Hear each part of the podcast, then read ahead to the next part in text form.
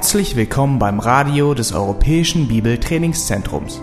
Unser Anliegen ist, dass der folgende Vortrag Sie zum Dienst für unseren Herrn Jesus Christus ermutigt.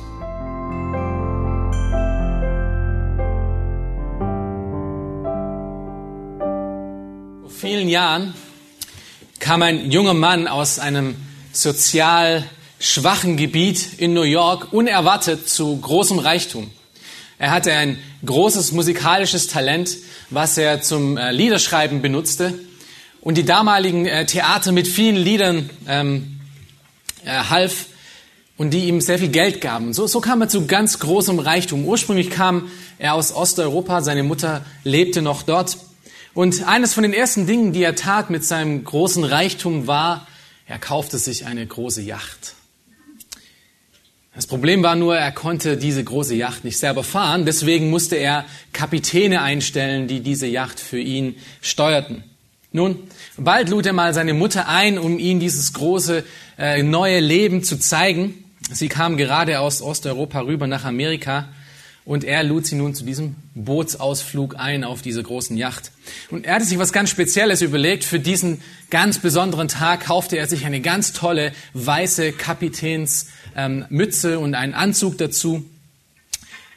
Und dann stand er dort an dem Steuer von der Yacht, seine Mutter hinter ihm und, und sagte zu seiner Mutter, Mama, schau mal, ich bin ein Kapitän.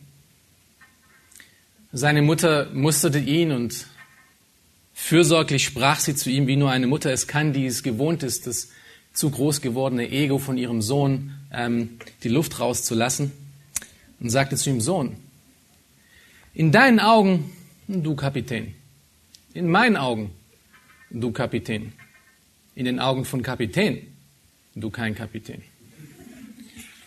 Nun, diese Geschichte mag vielleicht lustig anmuten, aber sie hat wirklich etwas Trauriges in sich. Auf der einen Seite sehen wir hier dieses falsche Rühmen von diesem jungen Mann über etwas, was er nicht wirklich ist, seine falsche Ansicht von, von sich selber. Auf der anderen Seite hat es auch etwas mit, mit uns zu tun, mit dir und mir. Wenn es darum geht, vor Gott gerecht zu stehen, wer ich vor Gott bin, können wir Menschen genauso wie dieser verzogene junge Mann denken. Wir können denken, in deinen Augen bist du gut genug. In meinen Augen bin ich gut genug. Aber in Gottes Augen bin ich nicht gut genug. Bin ich alles andere als gut genug. Wie kann ich vor Gott gerecht stehen? Das ist die Frage der Menschheit. Das ist die Frage, mit der sich alle Religionen beschäftigen. Es ist die große Frage, wie Gott aus einem Sünder, aus einem ungerechten Menschen einen gerechten Menschen macht.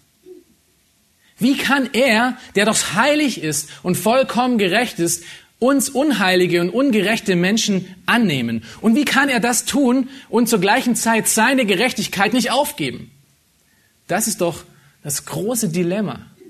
Wie kann dieser gerechte Richter ungerechte Menschen gerecht sprechen und dabei nicht ungerecht werden. Die Bibel gibt uns dazu eine deutliche Antwort. Und die Antwort, die die Bibel dazu gibt, beschreibt das größte Mysterium des, der ganzen Menschheit, das größte Wunder, das man sich je vorstellen kann. Die Antwort der Bibel ist relativ einfach.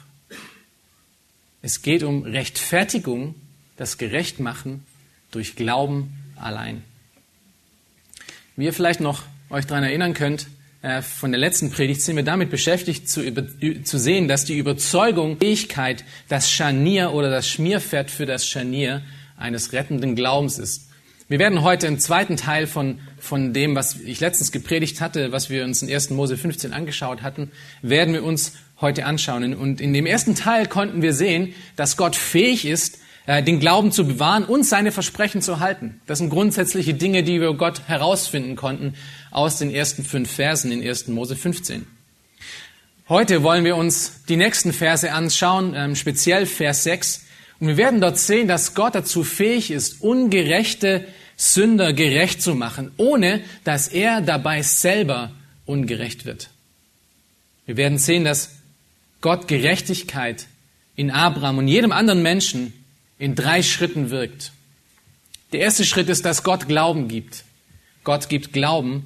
Der zweite Schritt, den wir heute anschauen werden, ist, dass Gott Gerechtigkeit anrechnet.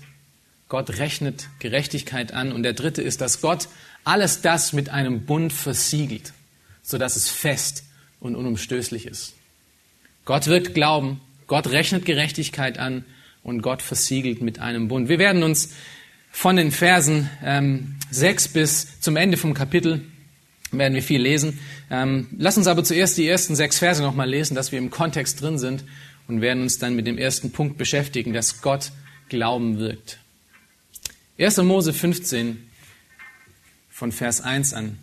Nach diesen Begebenheiten geschah es, dass das Wort des Herrn an Abraham in einer Offenbarung erging. Fürchte dich nicht, Abraham, ich bin dein Schild und ein sehr großer Lohn. Abraham aber sprach, O Herr, Herr, was willst du mir geben, da ich noch kinderlos dahingehe? Und Erbe meines Hauses ist Eliezer von Damaskus. Und Abraham sprach weiter, siehe, du hast mir keinen Samen gegeben, und siehe, ein Knecht, der in meinem Haus geboren ist, der soll mein Erbe sein. Doch siehe, das Wort des Herrn erging an ihn. Dieser soll nicht dein Erbe sein, sondern der aus deinem Leib hervorgehen wird, der soll dein Erbe sein. Und er führte ihn hinaus und sprach, sieh doch zum Himmel und zähle die Sterne, wenn du sie zählen kannst. Und er sprach zu ihm, zu ihm, so soll dein Same sein. Und Abraham glaubte dem Herrn. Und das rechnete er ihm als Gerechtigkeit an. Das bringt uns zu unserem ersten Punkt, den ersten Schritt, den wir hier sehen in der Arbeit, die Gott, die Gott aufwendet, um einen ungerechten Menschen gerecht zu machen. Zuerst schenkt er ihm Glauben. Und Abraham glaubte den Herrn. Hier ist das erste Mal, dass wir in der Bibel diesen Ausdruck finden. Diesen Ausdruck, dass Glaube zu Gerechtigkeit kommt. Es ist nicht ohne Grund, dass Abraham der Erste ist, der, ähm, bei dem es hier genannt wird. In 1. Mose, 1. Mose 15, Vers 6, was wir gerade gelesen haben, ist eine, auf eine Art und Weise ein bisschen so wie Johannes 3, 16 im Neuen Testament. Es ist die Stelle, die jeder kennt. Es ist die Stelle, die sehr oft zitiert wurde. Und so wird 1. Mose 15, Vers 6 im, Alten Testa im Neuen Testament sehr oft zitiert oder darauf hin verwiesen. Paulus zum Beispiel, oder Gott benutzt Paulus' Schreiben, Paulus' Verstand vom Alten Testament, um aufbauend auf diesen Vers seine ganze Theologie der Rechtfertigung zu basieren und zu veranschaulichen. Und wir werden hier und da heute etwas davon sehen. In ganz vielen von seinen Episteln greift er auf diese Begebenheit hier zurück in 1. Mose 15, Vers 6, um zu zeigen, dass Gott Sünder rechtfertigt. Wir haben es hier also mit einer wirklich gigantischen Stelle und einer gigantischen Wahrheit zu tun. Und äh, als ich mir das angeschaut hatte, vor, vor der Vorbereitung und, und während der Vorbereitung, ähm, denke ich mir, sollte auch eigentlich ein gigantischer Prediger da stehen und das, ähm, und das ja, wiedergeben, der ich nicht bin. Aber wir werden mal, ich werde mein Bestes versuchen, euch ein bisschen zu zeigen, wie gewichtig diese Stelle ist und, und wie zentral dieses Scharnier ist, was wir hier heute sehen. Schaut euch Vers 6 nochmal an. Es beginnt hier mit einem Und und wir denken, vielleicht, vielleicht meint hier Mose, dass, dass nun mit dem, was Gott vorher gesagt hat, dass nun Abraham endgültig rechtfertig ist. Aber wenn wir uns den Kontext anschauen und uns ein bisschen Gedanken darüber machen, sehen wir, dass es eher eine zusammenfassende Aussage über Abrahams Glauben ist. Nicht, dass Abraham Gott jetzt Glauben schenkte und vorher nicht. Denn Abraham zog aus Ur aus, wie ihr vielleicht euch noch erinnern könnt, äh, im Glauben. Er zog im Glauben aus Ur aus. Er ist in Haran stecken geblieben wegen seinem Vater. Aber dann, als sein Vater gestorben ist, zog er im Glauben aus Haran aus, nicht nach Ur zurück, sondern dahin, wo Gott ihn haben wollte. Er schaute wieder auf Gott und er kam nach Kanaan. Was passiert in Kanaan? Es war eine Hungersnot. Abraham wurde etwas verwirrt und ging seine eigenen Wege, bis der Pharao ihn aus, Ägypten, aus Ägypten wieder rausgeschmissen hat. Und er kam dann zurück nach Kana und, und dort hat er wieder im Glauben Gott angebetet. Im Glauben in Kapitel 14 sehen wir, wie er seinen Neffen Lot rettet aus der Hand von diesen Riesenarmeen mit 300 Mann. Abraham glaubte die ganze Zeit. Von Kapitel 12 an, von dem Zeitpunkt an, wo Gott mit ihm gesprochen hatte. Also die Aktion, die Tat des Glaubens kam vor der Beschreibung des Glaubens hier ähm, in 1. Mose. Aber eine interessante Frage ist, was, was genau glaubte denn Abraham, das dazu führte, dass, er, dass das ihm zur Gerechtigkeit diente? Vielleicht, wenn du das herausfinden kannst, was Abraham glaubte, vielleicht kannst du ja genauso vor Gott gerechtfertigt sein und gerecht stehen. Abrahams Glaube bestand aus zwei Teilen. Der erste Teil ist, dass Abraham Gott glaubte. Hebräer 11, Vers 6 beschreibt eine wichtige und absolut notwendige erste Komponente von rettendem Glauben. Dort steht, wer zu Gott kommt, der muss glauben was? Dass er ist. Das Erste, mit dem wir anfangen müssen, ist, dass Gott wirklich existiert und dass er die belohnen wird, die ihn suchen werden. Der Beginn wahren, errettenden Glaubens fängt also mit dem Wissen an, dass Gott wahrhaftig ist, dass er wirklich so existiert, wie er sagt, dass er existiert. Und dann, wenn er wirklich wahrhaftig ist, wenn, wenn Gott wirklich der ist, wer er ist, dass er dann verlässlich ist und diejenigen mit Vergebung und ewigem Leben belohnt, die auf ihn zugehen und ihn suchen. Und das ist, was Abraham glaubte. Abraham glaubte den Versprechen Gottes. Er sah Gott als wahrhaftig an. Gott sprach zu ihm in Ur, forderte ihn auf, alles zu verlassen, was er kannte und alles, was er lieb gewonnen hatte. Und er zog aus aus Ur in eine Ungewissheit auf einen Weg, den Gott ihm noch nicht mal gezeigt hatte, wo es hingeht. Abraham wusste, Gott ist wahrhaftig und er ist verlässlich. Aber war das alles, was Abraham glaubte? Abraham glaubte noch mehr und das möchte ich euch jetzt hier zeigen und das ist wirklich gigantisch. Abraham glaubte nicht nur an die Wahrhaftigkeit und die Fähigkeit Gottes. Er glaubte auch dem Versprechen Gottes, einen Erretter und Erlöser zu senden, welcher durch ihn kommen würde. Im Endeffekt glaubte Abraham an Jesus Christus. Nun, wie kann das denn sein, da Abraham, der noch nie von Jesus Christus gehört hat? Wir finden ihn ja erst im Neuen Testament. Paulus lässt hier Licht auf diese Stelle fallen, wenn er vom Heiligen Geist inspiriert also vom Heiligen Geist geführt, den Glaube Abrahams als Anschauung für unseren eigenen Glauben nimmt. Und ich möchte, dass ihr ins Neue Testament kurz aufschlagt. Wir werden Galater Kapitel 3 lesen, Verse 6 bis 14. Galater Kapitel 3, Verse 6 bis 14. Hier beschreibt Paulus diese Situation in 1. Mose 15 und gibt uns Einblick darüber, was genau Abraham glaubte. Galater 3, Verse 6 bis 14. Gleich wie Abraham Gott geglaubt hat und es ihm zur Gerechtigkeit angerechnet wurde, so erkennt auch, die aus Glauben sind, diese sind Abrahams Kinder. Da es nun die Schrift voraussah, dass Gott die Heiden aus Glauben gerechtfertigen würde, hat sie dem Abraham im Voraus das Evangelium verkündigt. Und was ist dieses Evangelium, das Gott Abraham verkündigt hat? In dir sollen alle Völker gesegnet werden. Das nennt Gott hier das Evangelium, das Abraham verkündigt wurde. Und das ist hier in Kapitel 12 am Anfang, als Gott ihn aus Ur herausruft. Vers 9, so werden nun die, welche aus Glauben sind, gesegnet mit dem gläubigen Abraham.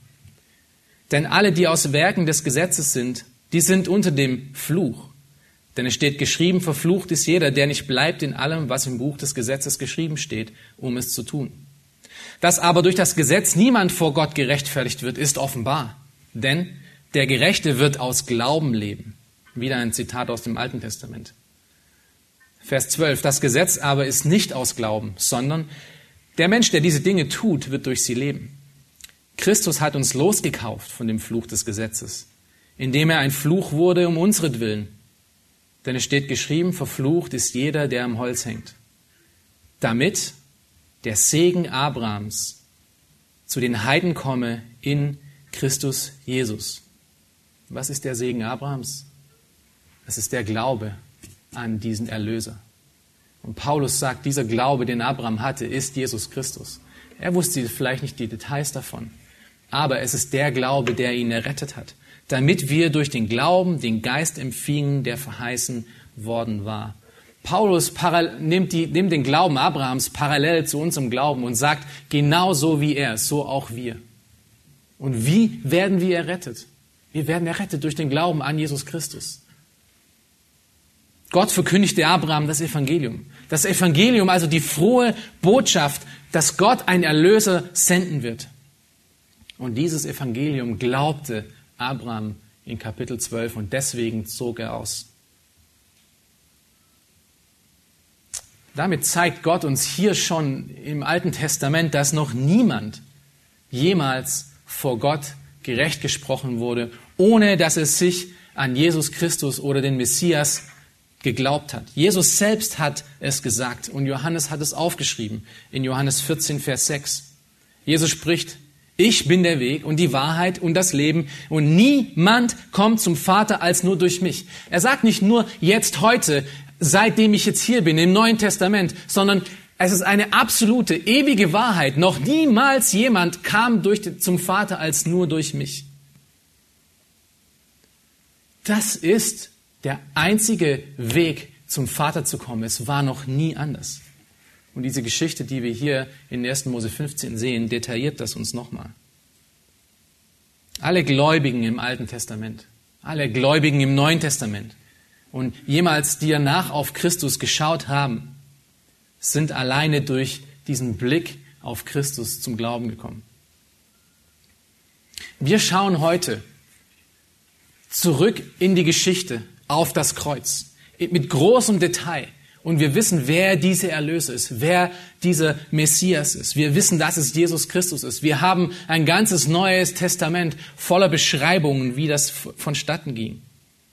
Und wir glauben an diese Botschaft, die dort am Kreuz verkündigt wurde. Die Paulus im Römer 5, Vers 8 bis 10 uns nochmal aufschreibt und er sagt, Gott aber beweist seine Liebe zu uns dadurch, dass Christus für uns gestorben ist, als wir noch Sünder waren. Wie viel mehr nun werden wir, nachdem wir jetzt durch sein Blut gerechtfertigt worden sind, durch ihn vor dem Zorn errettet werden. Denn wenn wir mit Gott versöhnt worden sind durch den Tod seines Sohnes, als wir noch Feinde waren, wie viel mehr werden wir als Versöhnte gerettet werden durch sein Leben. Abraham und jeder andere Gläubige im Alten Testament schaute nicht zurück in die Vergangenheit auf das Kreuz, sondern er schaute voraus auf das Kreuz, in die Zukunft. In Hebräer 11 äh, finden wir ganz viele alttestamentarische Gläubige als Vorbild, welche uns zum Glaubensvorbildern sein sollten. Und in Vers 13 beschreibt er nämlich genau dieses in die Zukunft schauen. So wie wir in die Vergangenheit zurückschauen auf das Kreuz, schauten die, die im Alten Testament Gläubigen in die Zukunft. Hebräer 11, Vers 13 schreibt der Autor, diese alles sind im Glauben gestorben. Diese alles sind nun diese Glaubenshelden, von denen dort gesprochen wird. Diese alles sind im Glauben gestorben, ohne das Verheißene empfangen zu haben, sondern sie haben es nur von ferne gesehen und waren davon überzeugt und haben es willkommen geheißen. Das ist, wie die alttestamentarischen Gläubigen errettet wurden. Sie haben auf den Messias vorausgeschaut. Das ist der einzige Weg zum Vater in Jesus Christus, durch Jesus Christus allein. Er allein ist die Tür zum ewigen Leben. Er allein ist die Tür zur Gerechtigkeit Gottes. Vielleicht sitzt du hier heute Morgen und du denkst, naja, das hört sich toll an, ich glaube auch an Gott. Das ist ein, ein, ein toller Weg, den, den Gott sich ausgesucht hat. Die Idee über, über Gott finde ich gar nicht so abwegig. Vielleicht aber hast du deine eigene Idee, wie Gott dich gerecht machen kann. Ich sage, ja, das ist, wie Gott es mit diesen Menschen macht, aber ich bin ja eigentlich gar kein so ein schlechter Mensch. Vielleicht denkst du, dass es ja viele Wege zu Gott gibt. Vielleicht viele Religionen, die zum gleichen Gott führen. Oder vielleicht glaubst du, dass du mit deinen Werken, die Dinge, die du tust, eigentlich ziemlich gut vor Gott stehen kannst und bestehen kannst. Oder vielleicht glaubst du an deine grundlegende Güte. Gott wird mich schon nicht fallen lassen. Vielleicht denkst du ja wirklich wie dieser junge Mann in der Einleitung von dir selber und sagst, in, in meinen Augen bin ich gut genug und in den Augen von den anderen Menschen bin ich eigentlich auch gut genug. Also wenn du so denkst oder irgendwo dort bist, dann hör mir mal bitte gut zu. Gott macht es in seinem Wort sehr, sehr deutlich, dass es nichts, aber auch gar nichts in dir gibt, was dich jemals vor Gott gerecht machen würde, es sei denn, du bist in Jesus Christus. Nichts. Egal wie moralisch und egal wie gutmütig du bist, egal wie wohltuend du bist, nichts ist in dir, was dich vor Gott gerecht macht. Paulus spricht davon mehrere Male und ganz deutlich in Römer 3, Vers 10 bis 12, wo er sagt, es ist keiner gerecht, auch nicht einer. Es ist keiner, der verständig ist, der nach Gott fragt. Sie sind alle abgewichen, sie taugen alle zusammen nichts. Da ist keiner, der Gutes tut. Auch nicht ein einziger, auch nicht du. Du bist nicht die einzige Ausnahme in der ganzen Menschengeschichte, die irgendwie Gott, Gottes Gerechtigkeit verdienen könnte durch irgendetwas in sich. Was Gerechtigkeit anbetrifft, sind wir alle und in aller Zeit nichts Nutz gewesen.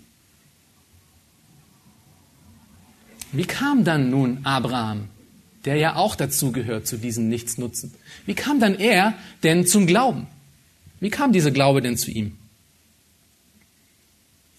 Nun, der rettende Glaube Abrahams kam zu ihm als Gottes Geschenk. Paulus, der ohne Zweifel ein ähm, unglaubliches Verständnis vom Alten Testament hatte, macht diesen Punkt ganz deutlich im Epheserbrief. Und er macht ihn unmissverständlich deutlich. In Epheser 2, Vers 8 bis 9. Wenn ihr eure Bibeln habt, schlagt das mal auf. Wir werden später auch nochmal drauf eingehen. Epheser 2, Vers 8 bis 9 schreibt Paulus, denn aus Gnade seid ihr errettet durch den Glauben und das nicht aus euch. Gottes Gabe ist es. Nicht aus Werken, damit jemand sich rühme. Der Glaube, den wir zur Errettung nötig hatten, ist Gottes Gabe für unser Leben. Und das ist irgendwo verständlich und auch logisch. Ähm, denn wenn es keinen einzigen Gerechten auf dieser Mensch, auf dieser Welt jemals gab, keiner, der Gott sucht, wie Paulus in Römer 3 sagt, und alle tot in ihren Übertretungen sind, wie Paulus hier in Kapitel 2, Verse 1 bis 3 sagt, dann benötigt es doch Hilfe von außerhalb. Das ist doch für den gesunden Menschenverstand nachvollziehbar. Wenn alle geistlich tot sind, benötigt es Hilfe von außen, damit sie geistlich werden. Und so war es auch mit Abraham. Gott ging nicht umher im Alten Testament und suchte irgendwelche moralischen Menschen, die vielleicht die Besten ihrer Zeit waren, mit der besten Ausbildung, die irgendwie ein Fünkchen Glauben hatten, in die er dann endlich seine Hoffnung investieren konnte. Wir lesen das überhaupt nicht. Wir lesen mehr, dass Gott zu Abraham kam und erst dann fing Abrahams Geschichte wirklich an. Und so ist es schon immer mit allen Gläubigen gewesen. Gott kam zu den Menschen und etwas geschah in ihnen. Nun, bedeutet das nun, dass wir alle Marionetten sind, ohne irgendwelche eigene Verantwortung? Nein, natürlich nicht. Gott kam zu Abraham, aber Abraham musste glauben, musste diesen Glauben, den Gott äh, ihm gab, er musste danach agieren. Und nicht alle in der, im, in der Schrift agierten nach dem Glauben, den Gott ihnen gab. Zum Beispiel Jona. Gott hat ihm, zu ihm direkt gesprochen. Und er wusste, wer Gott ist. Und er wusste genau, wer Gott ist und was Gott macht, aber er ist trotzdem seinen eigenen Weg gegangen. Wir können also Gott kennen und trotz all dem Wissen, was wir haben, äh, im Unglauben leben. In einem faktischen Unglauben. Und hier, hier ist vielleicht eine kleine Lektion für dein Leben, was, über was du dir jetzt Gedanken machen kannst, ist, ist die Frage, ob du nach deinen Überzeugungen handelst in deinem Leben. Bist du so wie Abraham, der mit all dem Wissen, was er hatte, was Gott zu ihm gesprochen hatte, ähm, darauf äh, eingegangen ist, agiert hat, alles aufgegeben hat, für den es alles oder nichts gab? Oder bist du einfach jemand, der naja, zufrieden ist, dass er Dinge über die Bibel weiß und Dinge über Gott weiß und hofft, dass schon irgendwie alles okay wird?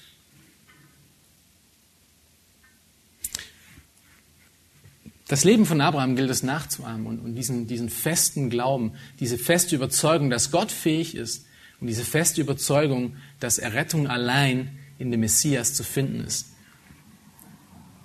Das ist der Anfang von rettendem Glauben. Und das bringt uns dann zum zweiten Punkt. Nachdem Gott nun Glauben in einem ungerechten Menschen gewirkt hat, ähm, folgt das nächste. Gott rechnet nun Gerechtigkeit diesen Menschen an. Gott rechnet Gerechtigkeit, gerechnet Gerechtigkeit an. ähm, wieder Vers 6, den zweiten Teil, und das rechnete er ihm als Gerechtigkeit an. Was Gott hier mit Abraham tut, das hat er mit jedem von euch getan. Was Gott hier mit Abraham tut, das tut er mit jedem anderen Menschen zu jedem Zeitpunkt in der Geschichte. Und an diesem Punkt angekommen, kommen wir zu dem größten intellektuellen Dilemma, äh, das es im, im Christentum gibt. Ich hatte es vorher schon gesagt, dass Gott einen geistlichen, toten Menschen äh, lebendig machen muss und ihm äh, neues Leben geben muss, ihm, ihm Geistlichkeit geben muss, das können wir noch nachvollziehen. Aber dass der gerechte Gott diesen ungerechten Sünder gerecht macht, ohne dass er selber dabei ungerecht wird, das macht keinen Sinn. Wir illustrieren das vielleicht mal an einem anderen Beispiel. Ein Massenmörder, ähm, wir haben ja, oder Samuel, wir haben ja hier in Berlin diesen ähm, Marco gehabt. Nicht, nicht der Marco. Äh, Marco gehabt, der äh, diese, diese Kinder vergewaltigt hat und umgebracht hat. Nun, was ist gerecht? Ist es gerecht, dass dieser Mensch dafür bestraft wird, dass er ins Gefängnis geht? Das wäre absolut gerecht. Und das ist noch milde, dieses Urteil, dass er für sein ganzes Leben lang dafür büßen muss. Und was würdet ihr sagen, wenn der Richter, der diesen Fall bearbeitet hat, wir hätten es gelesen vielleicht ähm, in, in, in Spiegel oder in irgendwelchen anderen Tageszeitschriften, Marco S. wurde freigelassen. Was würden wir sagen? Wir sagen, das ist doch eine himmelschreiende Ungerechtigkeit. Aber genau das, liebe Brüder und Schwestern, ist die Art von Ungerechtigkeit in unserem Denken, mit der Gott auch mit uns umgegangen ist, weil kein Mensch, niemand von euch hier, niemand hat es verdient, heute hier zu sitzen und ein Kind Gottes zu sein. Im Gegenteil. Wir alle sind so schuldig wie dieser Marco S. für alles das, was wir getan haben. Und wie kann es dann sein, dass Gott immer noch gerecht ist? Das ist, was wir jetzt nun sehen werden. Die, dieser Begriff hier, den, den äh, Mose hier verwendet, dass Gott ihm das anrechnete, dass Gott ihm Gerechtigkeit anrechnete, ist ein, ein Begriff aus der Buchhaltung. Sowohl im Hebräischen als auch im Griechischen sehen wir das. Ähm, wir verwenden manchmal dies, dieses, diese Art zu reden auch und meinen Dinge, die nicht wirklich echt sind. Wir rechnen Leute etwas zu. Wir rechnen ihnen vielleicht Gnade zu oder wir sagen, ja, der ist, ähm, der ist vielleicht ein guter Mensch, obwohl wir wissen, dass er nicht gut ist. Aber in der Buchhaltung ist das Anrechnen etwas anderes. Wenn es in der Buchhaltung um Anrechnen geht, dann geht es um ein Anrechnen von wirklich existierenden Dingen. Dann geht es um ein Gutschreiben, ein Zuschreiben von etwas Wirklichem. Wenn ich zum Beispiel 100 Euro von meiner Bank gut geschrieben bekomme, dann ist es nicht nur ein, ein gute Wille Idee, sondern es sind wirkliche 100 Euro. Ich habe 100 Euro mehr auf meinem Konto. Nun, wenn Gott hier Abraham Gerechtigkeit anrechnet, dann ist es nicht nur ein guter Wille oder eine fiktive Gerechtigkeit, sondern eine wirkliche Gerechtigkeit. Abraham ist nach dem Anrechnen Gottes, das er hier in Vers 6, von dem er hier spricht, er ist dann nun vor Gottes Augen und vor den Augen aller anderen Schöpfung ein gerechter Mann. Und das ist wirklich, das ist wirklich groß. Abraham hatte vorher keine Gerechtigkeit vor Gott oder vor irgendjemand anderen. Und er ist nun vor diesem heiligen, gerechten Gott vollkommen gerecht geworden. Vorher hatte er eine riesige Schuldenlast. Gott hat diese Schuldenlast getilgt. Aber noch mehr, er hat ihn zu einem Millionär gemacht. Er ist nun reich ohne Ende. Und die Frage ist, was hat Abraham dafür getan? Hat er es verdient? Nein. Abraham hat nichts dafür getan. Gott hat ihm Glauben gegeben. Abraham hat auf den Glauben reagiert, ja. Aber es ist der Glaube, der ihn gerechtfertigt hat. Nicht aufgrund, nicht aufgrund seiner eigenen Verdienste. Was bedeutet es nun, gerecht zu sein? Was, was gibt Gott Abraham hier? Wie sieht denn das aus? Paulus schreibt sehr viel über Gerechtigkeit und, und, und Glauben. Und er, in Römer, 4, Kapitel, äh, Römer Kapitel 4, Vers 3 bis 8, gibt er wieder ein bisschen Einblick in, wie diese Gerechtigkeit genau aussieht. Und wiederum zitiert er hier genau diese Stelle in 1. Mose 15, Vers 6. Er schreibt dort, was sagt die Schrift? Abraham aber glaubte Gott und das wurde ihm als Gerechtigkeit angerechnet. Wer aber Werke verrichtet, dem wird der Lohn nicht aufgrund von Gnade angerechnet, sondern aufgrund der Verpflichtung. Wer dagegen keine Werke verrichtet, sondern an den glaubt, der den Gottlosen rechtfertigt, dem wird sein Glaube als Gerechtigkeit angerechnet. In Klammern genauso wie Abraham. Ebenso preist auch David den Menschen glückselig, dem Gott ohne Werke Gerechtigkeit anrechnet. Glückselig sind die, deren Gesetzlosigkeiten vergeben und deren Sünde zugedeckt sind. Glückselig ist der Mann, dem der Herr die Sünde nicht mehr anrechnet. Paulus sagt hier, dass gottlose Menschen Rechtfertigung notwendig haben. Der Gottlose wird gerechtfertigt. Gottes Wort kennt uns Menschen also als, als vollkommen gottlos, bis wir von Gott gerechtfertigt werden. Und wir sehen hier am Ende von diesen Versen, dass Paulus aus Psalm 32 zitiert, um zu zeigen, dass das schon immer so war, dass Gott Menschen gerechtfertigt hat. Und dass diese Rechtfertigung, Rechtfertigung nun jetzt, diese wirkliche Gerechtigkeit, die wir bekommen haben, bedeutet, dass wir wirklich und echt vergeben und unsere Sünden in Wirklichkeit und Echtheit zugedeckt sind. Und das musst du dir erstmal wirklich überlegen. Du stehst als gläubiger Mensch heute vollkommen vergeben vor Gott. Alle deine Verfehlungen und alle deine Sünden zugedeckt, ohne irgendeine Ausnahme. Und wenn hier von Zudecken gesprochen wird, dann ist es nicht ein Zudecken so wie in Tschernobyl, ähm, dieser Atomreaktor mit, mit Beton zugedeckt wurde und drunter schwillt es immer noch weiter, sondern es ist eine andere Art von Zudecken, die im Psalm 103, Vers 12 äh, gesprochen wird. Dort steht, so fern der Osten vom Westen ist. Und wie, wie fern ist der Osten vom Westen? Ja, sehr fern. Es ist, äh, man, man kann es sich nicht vorstellen, wie, wie, wie fern das ist. ist. Da haben wir keine Kategorie dafür. Es ist, es ist äh, unendlich weit voneinander entfernt. Es sind ausschließende Kategorien. Sofern der Osten vom Westen ist, hat er unsere Übertretungen von uns entfernt. Und dein Verhältnis ist deswegen, dein Verhältnis zu Gott ist deswegen auf immer geklärt worden. Du bist nun für immer und alle Ewigkeiten sein Kind. Halleluja. Du bist Teil von seinem Volk, Teil von seinen Verheißungen. Und nur wegen dieser einen Handlung Gottes, weil er dich gerechtfertigt hat. Abrahams Rechtfertigung kam durch Gottes Wirken allein. Und hier sehen wir das, was wir als Hauptüberschrift über diese beiden Predigten hatten, dass Gott wirklich fähig ist. Und heute die ganz spezielle Anwendung davon, dass Gott wirklich fähig ist, Sünder zu erretten. Nicht nur, weil er ihm den Glauben schenken kann, der notwendig ist dafür, sondern auch, weil er ihn gerecht sprechen kann, indem er ihm wirkliche Gerechtigkeit gibt.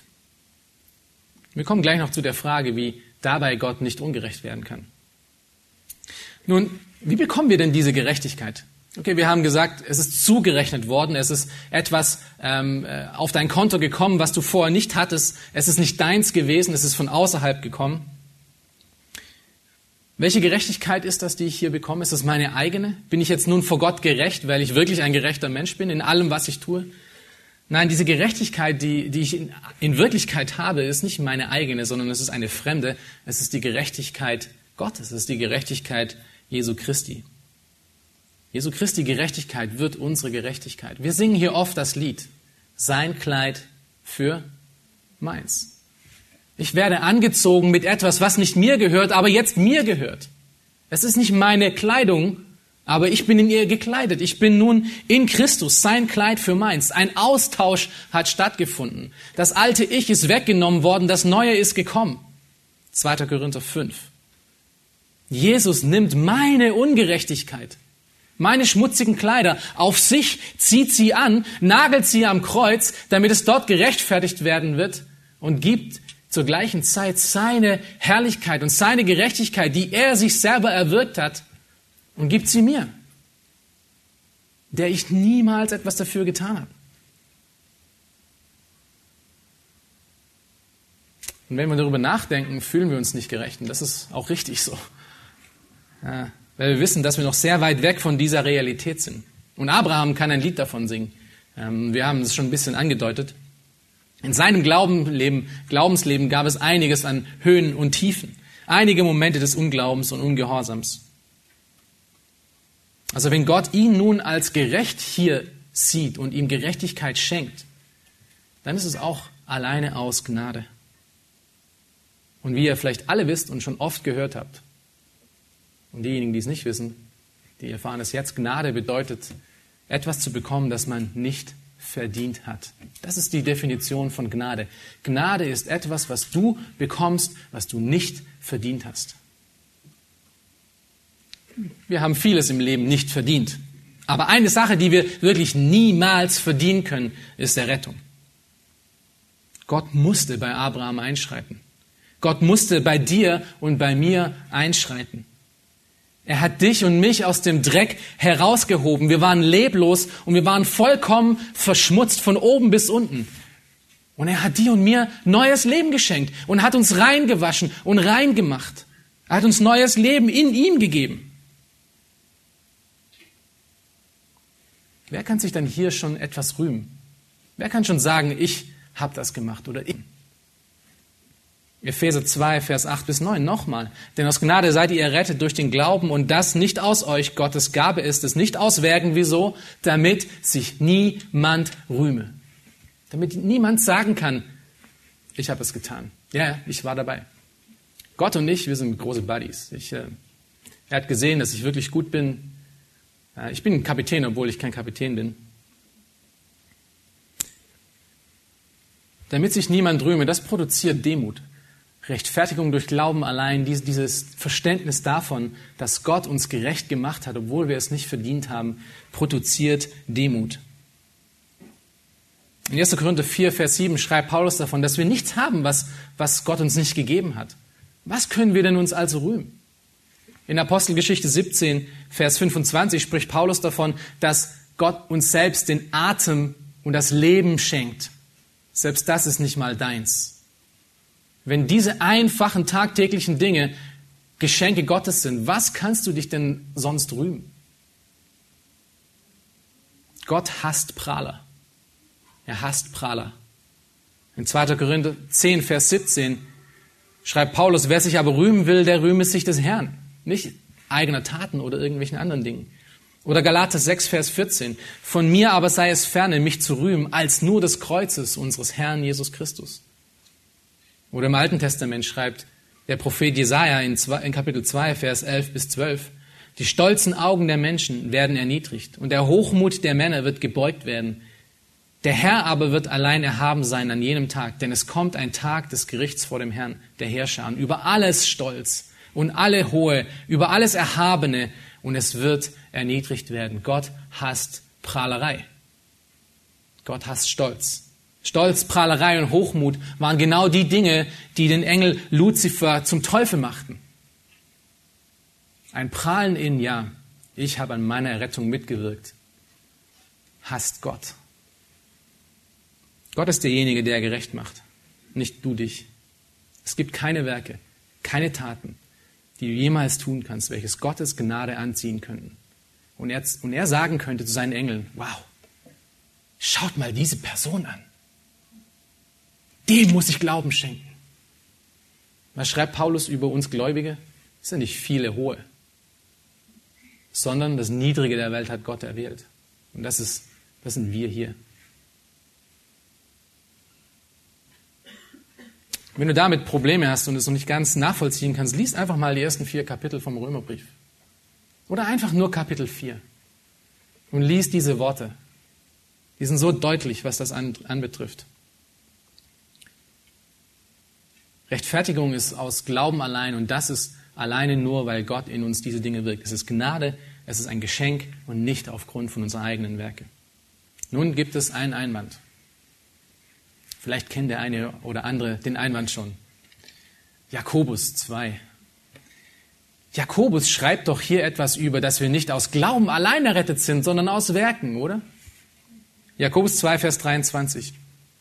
Und so erfüllte sich die Schrift, die spricht, Und hier auch wieder, äh, Jakobus zitiert hier genau diese Stelle, äh, mit der wir es heute zu tun haben. Er sagt hier, und so erfüllte sich die Schrift, die spricht, Abraham aber glaubte Gott und das wurde ihm als Gerechtigkeit angerechnet.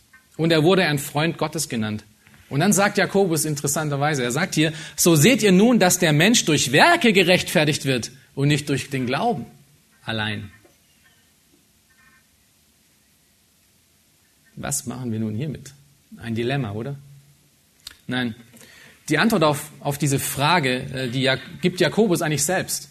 Und das, wisst ihr, das hilft wirklich, die Schrift im Kontext zu lesen. Ja, ich unterrichte Hermeneutik und diejenigen, die schon Hermeneutik oder Bibelauslegung ähm, hatten, wissen, dass das ist im Endeffekt, was es, um was es geht. Wir müssen im Kontext lesen, wir müssen mit offenen Augen lesen und detailliert lesen. Und nur zwei Verse vorher, beziehungsweise die ersten beiden Verse vor diesem Vers 23, beschreibt eigentlich Jakobus und löst das Dilemma gleich auf und sagt, Wurde nicht Abraham, unser Vater, durch Werke gerechtfertigt, als er seinen Sohn Isaac auf dem Altar darbrachte? Siehst du, dass der Glaube zusammen mit seinen Werken wirksam war und dass der Glaube durch die Werke vollkommen wurde. Jakobus hat kein Problem mit dem, was Paulus gesagt hat. Es kommt Glaube zuerst. Echter Glaube wird sich aber in echten Werken aufzeigen. Ansonsten ist der Glaube, den du hast, nicht echt. Es ist immer noch Errettung durch Glauben allein. Und wenn dieser Glaube gekommen ist, dieser echte, wahre Glauben, dann kommen auch echte und wahre Werke. Sie machen den Glauben vollkommen, sie zeigen ihn als echt auf. Aber der Glaube war vor den Werken da. Im Endeffekt sagt Jakobus, dass der echte Glaube ein Glaube ist, der nach dem Glauben wandelt, nach dem, was er weiß, von dem, was er überzeugt ist, genauso wie Abraham es tat. Abraham handelte nicht immer perfekt. Er ist oftmals gefallen, aber er ist immer wieder aufgestanden und ist dem Glauben nachgelaufen im Gehorsam. Also Gott ist derjenige, der dir allein Glauben schenken kann. Gott ist derjenige, der dich allein gerecht machen kann.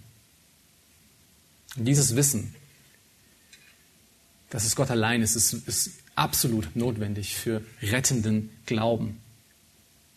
Und nachdem Gott Glauben gewirkt hat und nachdem er denjenigen, der glaubt, gerechtfertigt hat, versiegelt Gott nun das Ganze mit einem Bund, damit es unumstößlich bleibt. Und das ist genauso kostbar wie das, was wir gerade gelesen haben und gehört haben. Lass uns noch zusammen lesen. Ähm, Kapitel 15, Verse 7 bis 21. Hier beschreibt nun Mose, ähm, wie Abraham, wie Gott äh, diesen Bund mit Abraham eingegangen ist. Und keine Angst, wir werden hier nicht so ins Detail gehen, wie jetzt gerade mit Vers 6, ansonsten sitzen wir zwei Wochen noch hier. Ähm, Vers 7. Und er sprach zu ihm, ich bin der Herr, der dich von Ur in Chaldea herausgeführt hat, um dir dieses Land zum Erbbesitz zu geben. Abraham aber sprach, Herr, Herr, woran soll ich denn das erkennen, dass ich das Erbe besitzen werde? Und Gott sprach zu ihm, bringe mir eine dreijährige Kuh und eine dreijährige Ziege und einen dreijährigen Widder und eine Turteltaube und eine junge Taube. Und er brachte das alles und zerteilte es mittendurch und legte jedes Teil dem anderen gegenüber. Aber die Vögel zerteilte er nicht. Da stießen die Raubvögel auf die toten Tiere herab, aber Abraham verscheuchte sie. Und es geschah, als die Sonne aufging, sich zu neigen, da fiel ein tiefer Schlaf auf Abraham und siehe, Schrecken und große Finsternis überfielen ihn. Da sprach er zu Abraham, Du sollst mit Gewissheit wissen, dass dein Same ein Fremdling sein wird in einem Land, das ihm nicht gehört. Und man wird sie dort zu Knechten machen und demütigen 400 Jahre lang. Aber auch das Volk, dem sie dienen müssen, will ich richten. Und danach sollen sie mit großer Habe ausziehen. Alles geschehen. Und du sollst in Frieden zu deinen Vätern eingehen und, und im guten Alter begraben werden. Sie aber sollen in der vierten Generation wieder hierher kommen, denn das Maß der Sünden der Amoriter ist noch nicht voll. Und es geschah, als die Sonne untergegangen und es finster geworden war, siehe, da war ein rauchender Glutofen und eine Feuerfackel, die zwischen den Stücken hindurchfuhr. An jenem Tag machte der Herr einen Bund mit Abraham und sprach, Deinem Samen habe ich das Land gegeben, vom Strom Ägyptens bis an den großen Strom von Euphrat. Die, Kenite, die Kenesite und die Kadominite, die Hethite und die Pheresite, die Rephaite, die Amorite, die Kananite, die Girgasite und die Jebusite. Gott macht hier einen Bund mit Abraham, nachdem er ihm Glauben und Rechtfertigung geschenkt hat. Und somit schloss Gott nun dieses, dieses Versprechen und alles das, was er ihm, an ihm gemacht hat, mit einem Siegel um ihn herum zu. Wieso macht Gott diesen Bund? Und wieso macht dieser Bund ihn so sicher? Hierfür gibt es drei Gründe. Erstens, der erste Grund ist, dass Gottes Bund hier einseitig ist. Gottes Bund ist einseitig. Nun, jede Kultur hat eine Art und Weise, ein Meineid zu schwören oder ein, ein, ein Eid zu schwören. Und wenn ich jetzt nun in Amerika vor Gericht stehen würde, ähm, ich weiß nicht, ob jemand schon mal das in Amerika gemacht hat, ich noch nicht, ich habe es nur gelesen, ähm, dann muss ich mit meiner Hand auf der Bibel schwören, dass das, was ich sage, wirklich echt ist. In Deutschland gibt es eine ähnliche Kultur, ähm, die früher etwas klarer war. Ähm, man, man müsste sagen, ähm, ich schwöre ähm, mit äh, bei Gott, dem Allmächtigen und Allwissenden, das kann man sagen oder auch weglassen. Ähm, auf jeden Fall war das früher so, dass es dazugehört hatte. Also ich, ich schwöre bei etwas Höherem als ich. In Österreich gibt es das Ganze mit einem Kruzifix und, und mit Kerzen, die dann auch noch angezündet werden. Ja, auf jeden Fall hat jede Kultur so seine Rituale, um diesen Eid, um diesen Eidschwur irgendwie festzumachen. Das Ritual der Juden, das von Gott gegeben wurde als Ritual, war, dass Opfertiere gebracht werden mussten und sie mussten in zwei geteilt werden, also Blut musste fließen. Und diese beiden Teile wurden, es wurde ein Gang gebildet und diese beiden Teile nebeneinander gelegt, gegenüber voneinander. Und dann sind diese beiden Parteien, die diesen Bund machen wollten, mussten durch diese, durch diese Teile hindurchlaufen, durch diesen Gang hindurchlaufen und mussten dort diesen Bund miteinander schließen. Das Bild war ziemlich reichhaltig und ziemlich gewaltig. Denn es, es zeigt, dass Blut vergossen werden musste. Es war ein, ein wirklich heiliger Moment. Und im Grund sagt diese Zeremonie aus, dass wenn du oder wenn irgendeine von diesen beiden Parteien diesen Bund nicht halten wird, dann wird mit ihm genau das passieren, was mit diesen Opfertieren passiert ist. Und Gott führt eben dieses Ritual nun hier mit Abraham durch. Es gibt aber einen ganz großen, gravierenden Unterschied zu der, zu der Norm, von diesen Ritualen. Schaut euch nochmal Vers 17 an. Sind es beide Parteien, die hier durch die Mitte wandern? Es ist Gott allein. Gott allein, der durch diese Opfertiere hindurchgeht. Das Bild von dem Glutofen und der Feuerfackel war ein bekanntes Symbol für die damaligen Juden von Gottes Gegenwart. Dieser Bund, den Gott hier mit Abraham macht, ist einseitig. Abraham durfte nicht teilnehmen. Deshalb schreibt der Autor des Hebräerbriefes in Hebräer 6, Vers 13 bis 15. Denn als Gott dem Abraham die Verheißung gab, schwor er, da er bei keinem Größeren schwören konnte, bei sich selbst und sprach wahrlich, ich will dich reichlich segnen und mächtig mehren. Und da jener auf diese Weise geduldig wartete, erlangte er die Verheißung.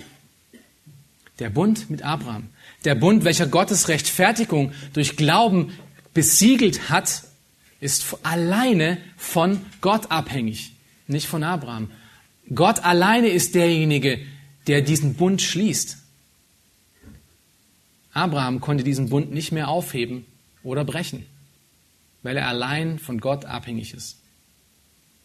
Nur Gott kann ihn brechen. Und wenn Gott ihn brechen würde, würde er aufhören, Gott zu sein. Und was bedeutet das alles für uns? Wenn Gott dich durch Glauben gerecht gemacht hat, dann ist die Tatsache deiner Gerechtigkeit, die wirklich ist und die echt ist, von nichts mehr auszulöschen. Es besteht für alle Ewigkeiten, es sei denn, Gott löst es auf und das geht nicht. Es ist nicht mehr von dir abhängig oder von irgendeinem anderen Menschen abhängig. Glaube und Gerechtigkeit in ihm ist alles alleine Gottes Wirken. Und er macht es mit einem Bund fest. Das ist eine riesige Wahrheit. Eine Wahrheit, die Heilssicherheit bewirkt und Dankbarkeit. Der zweite Grund, weshalb äh, dieser Bund solche Sicherheit gibt, ist, dass er ewig und unwiderruflich ist. Das erste Anzeichen davon finden wir in Kapitel 17. Wir werden jetzt da nicht hingehen. Ähm, in Kapitel 17 finden wir die Beschneidung als ein Anzeichen von diesem Bund. Abraham ist der Erste, der beschnitten wurde als ein Zeichen, dass er in diesen Bund mit Gott getreten ist. Nun, was man immer auch über Beschneidung sagen möchte und sagen kann, eines ist sicher, wer beschnitten ist, ist für immer beschnitten. Es lässt sich nicht revidieren. Und das genau ist das Anzeichen, dass diese, dieses, äh, diese Beschneidung nach außen hin zeigen soll. Wer in dem Bund mit Gott ist, er kann das nicht mehr revidieren. Es ist beständig, in ewig, für immer. Ein weiteres Anzeichen ist Gottes Charakter selber, der diesen Bund alleine macht. Wer ist Gott? Gott ist ewig. Gott ist außerhalb von, von unserer Realität, innerhalb von unserer Realität und außerhalb von unserer Realität. Er ändert sich niemals. Und somit kann dieser Bund sich auch niemals ändern. Gott kann sich nicht zweite Gedanken darüber machen und sagen, ach, Mann, ich hätte das doch anders gemacht. Ich komme, ich mache das anders. Ich, ich, löse das einfach wieder auf. Ich mache den Bund mit jemand anderem, nicht, nicht mehr mit dir. Das geht nicht. Und ein drittes Anzeichen sehen wir in Vers 18 von Kapitel 15. Und das ist, dass Gott hier in der Vergangenheit spricht. Er sagt, er sagt zu Abraham nicht, ich werde dir irgendwann mal äh, und deinem Samen ein, ein, das Land geben. Irgendwann mal, wenn ich daran denke. Sondern was steht dort? Schaut euch Vers 18 an. Er sagt, ich habe dir dieses Land gegeben. Es ist eine feste, unumstößliche Wahrheit, die jetzt stattgefunden hat. Und Gott spricht mit dir und mit mir genau auf der gleichen Ebene. Wenn er in Jesaja über die Leiden Christi spricht, spricht er über Dinge, über Tatsachen, die damals zu Jesajas Zeiten noch nicht geschehen sind. Christus hat unsere, hat deine und meine Sünde ans Kreuz genagelt. Es ist auf ewig unwiderruflich so. Das bedeutet, dass auf ewig und ohne Widerruf meine Sünden für alle Ewigkeiten gesühnt, vergeben und gerecht vor Gott stehen. Nicht nur in der Vergangenheit, nicht nur das, was ich früher mal gemacht habe, nicht nur das, was ich vielleicht jetzt gerade in diesem Moment tue, sondern auch auf alle Ewigkeiten hin. Und das ist wirklich eine der, der größten, herrlichen Wahrheiten, die es im Christentum gibt, die uns, die uns Gott in der Bibel zeigt, dass wir für immer und für ewig vergebend in ihm stehen. Und das ist, was Paulus in Römer 2 als Grund nimmt, zu sagen, das muss uns demütigen und muss uns zu Buße führen. Dieses Wissen, dass egal was ich getan habe, Gott immer noch für mich ist und bei mir ist.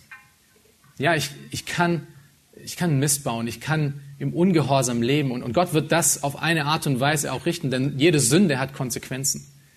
Aber ich werde meinen Platz bei Gott nicht verlieren. Und jeder Mensch, der wirklich diesen Glauben hat, der hat nämlich auch den Heiligen Geist in sich und der wird sich sträuben, gegen diesen Glauben zu leben. Der wird sich sträuben und für ihn wird es unmöglich sein, gegen diese Wahrheit ähm, anzugehen.